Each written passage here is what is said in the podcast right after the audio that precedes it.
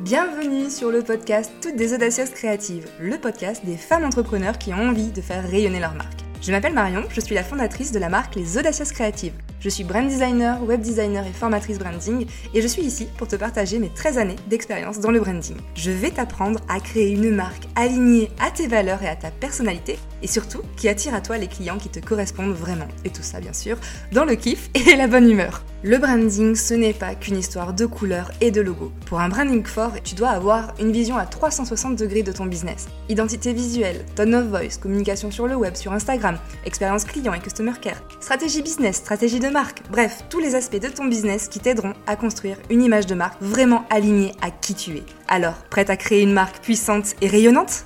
Et bienvenue dans ce nouveau format que j'ai nommé le Shot Express. Un shot de branding, de conseils, de bonne humeur, de good vibes, bref, un contenu à consommer cul sec.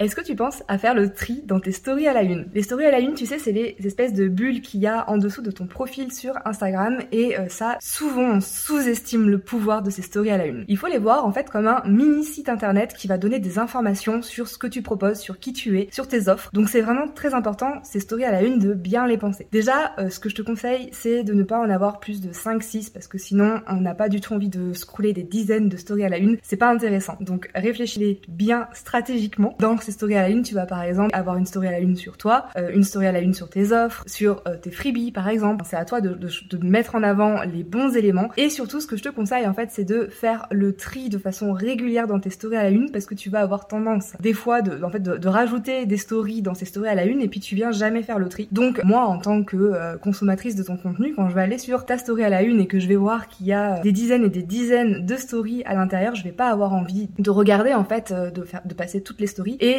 souvent, c'est les dernières stories qui sont les plus récentes et qui sont les plus intéressantes. Donc pense bien régulièrement, peut-être tous les mois, à repasser euh, dans, dans tes stories à la une et à faire le tri. Et pense bien à ne pas en avoir des dizaines et des dizaines pour que ça reste bien stratégique. Je le répète, pense-le vraiment comme un mini site qui apporte les informations essentielles sur ton business.